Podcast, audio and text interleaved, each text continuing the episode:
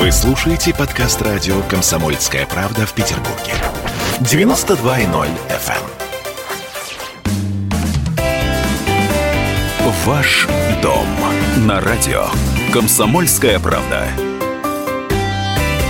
Наша тема сегодня – комфортная среда в масс-маркете – знаете, тут на самом деле очень много тем, которые нужно обсудить. Сейчас попробуем практически все вместить с нашим экспертом. У нас в студии Дмитрий Ефремов, начальник управления продуктового менеджмента и маркетинговых исследований компании «Главстрой Санкт-Петербург». Дмитрий, здравствуйте. Добрый день. Значит, давайте, наверное, начнем, уж простите меня, с ликбеза да, вот какие форматы жилья бывают наряду с масс-маркетом? Давайте вот проясним какие-то основные да, темы. Классическое понимание масс-маркета на сегодняшний день – это объекты там, эконом- и комфорт-класса. Угу. Но, как мы знаем, э, во-первых, сама грань между эконом и комфортом, в частности, в Санкт-Петербурге, она стирается. Сами застройщики в рамках своего позиционирования конкретных жилых комплексов пытаются дополнительные преимущества вкладывать в свои проекты. И тем самым прямо четко идентифицировать, где эконом, а где комфорт, на сегодняшний день достаточно уже становится сложно. И поэтому есть некие атрибуты, когда мы э, видим по цене, что это объекты там масс-маркета, и с учетом локации тоже получаем подтверждение об этом. Так или иначе, э, любой застройщик, он сейчас э, понимает, что ценовые инструменты потихоньку сходит на нет. Надо думать о продукте, о его конкурентных преимуществах и тем самым развивать свои жилые комплексы, думая о будущем. Подождите, значит, у нас получается, что масс-маркет, если действительно границы стираются, получается, что только цена определяет. Или все-таки мы что-то еще можем там увидеть? Когда вы говорите о локациях, вы что имеете в виду? На сегодняшний день, как это принято, у нас объекты масс-маркета представлены в основном в спальных районах.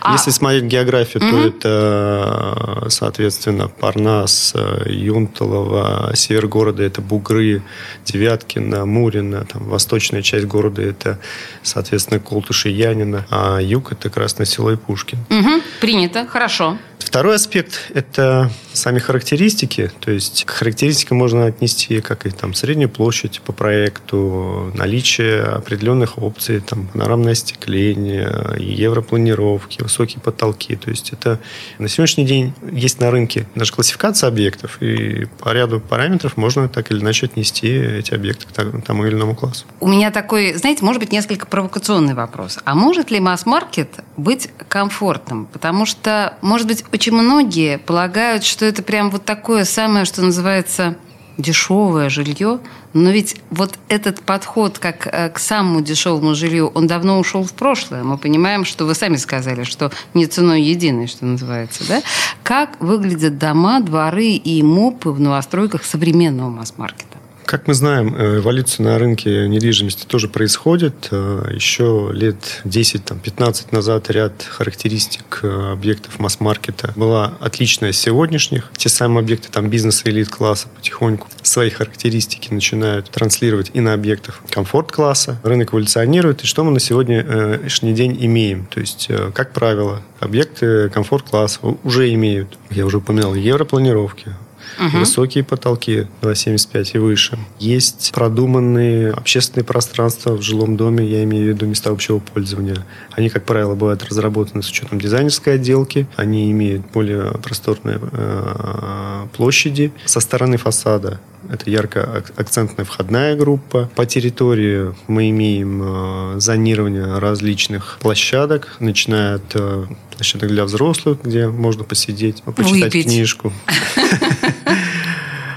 Да нет, ну на самом деле, я так понимаю, что зона для взрослых – это и спорт, наверное, тоже, да? И э, Спортивные площадки, угу. площадки воркаута. То есть э, мы все понимаем, что даже с учетом э, недавнешних событий с пандемией, людям надо выйти просто во двор и как-то подвигаться. И в том числе вот эти площадки воркаута, они позволяют иметь какую-то физическую нагрузку. Угу. Детские площадки – это тоже, в общем, не только железная горка, правда? Конечно, могу сказать, в нашем последнем э, квартале по Юнталу мы сделали зиплайн, то есть это тарзанка, по которой можно э, детям кататься. Тарзанка? Да. А безопасность?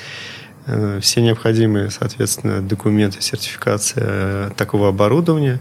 Она предусматривает, что есть специальная зона безопасности, что ребенок аккуратно залазит на эту тарзанку и дальше на определенной высоте едет с небольшой скоростью, и тем самым э, все необходимые требования соблюдены. Класс.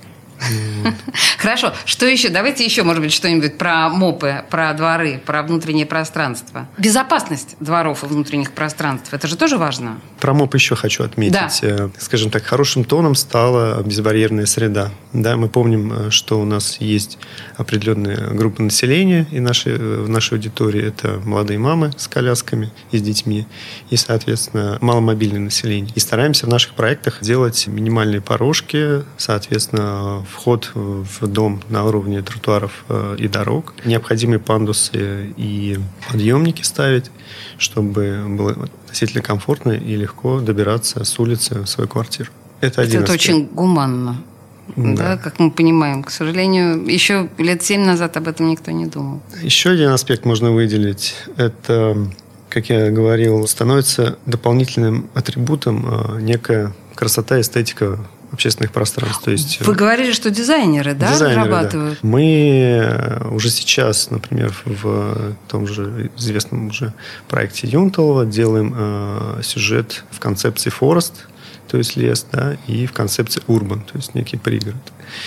И э, этот сюжет как раз в местах общего пользования и обозначаем. У вас есть это на сайте? Это посмотреть да, можно? Да, уже это доступно. В общем, все на сайте. Все давайте смотреть своими глазами. Слушайте, ну давайте мы еще вспомним, да, что отметить вот именно в комплексе Юнталова. А вообще мы можем говорить о том, что вот этот формат масс-маркета, он различается у разных застройщиков? Вот по вашему опыту. Я бы так сказал, что есть э, на сегодняшний день разные проекты, как по концепции застройки от небольших до малых, так и по архитектуре. Уже сегодня многие застройщики пытаются работать с известными архитектурными бюро, тем самым делают ставку на архитектуру, на некую эстетику, то есть э, они апеллируют к тому покупателю, который ценит, что вот я буду жить в неком красивом, эстетически приятном внешнем здании. Некоторые оценивают, что достаточно иметь функциональную планировку, этого достаточно.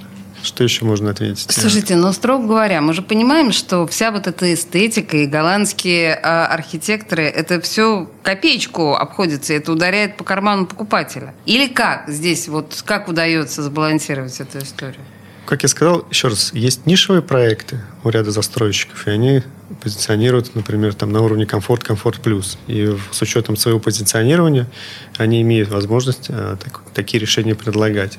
Если мы говорим о достаточно крупных проектах, то все-таки на масштабах крупного проекта здесь каждый застройщик пытается балансировать. То есть вопрос масштаба. Да, да он позволяет некоторым образом сбалансировать да, вопрос э, цены, эстетики и всего вот этого. Ну, как я привел пример, на сегодняшний день практически ни у кого, во всяком случае, я не слышал, чтобы на детских площадках делали тарзанки. Вот мы как раз Где-то уже, если честно. В, в, в, в этом э, стали первооткрывателями, которые и предусмотрели это решение, уже опробовали, то есть видим, что получили от э, наших э, клиентов отклик. Если мы говорим на самом деле о тенденциях, которые мы видим в ближайшей перспективе, как будет развиваться масс-маркет, на ваш взгляд? Вот какие-то направления, которые отсюда видно из сегодняшнего дня?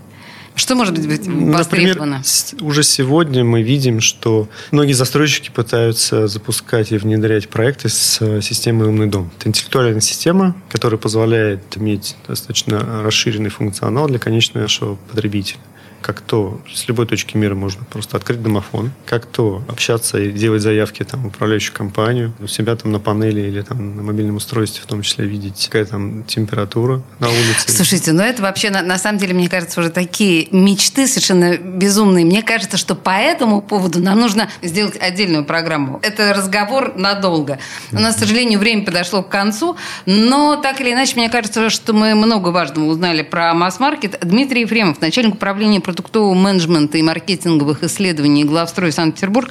Дмитрий, спасибо большое. Спасибо вам. Ваш дом на радио. Комсомольская правда.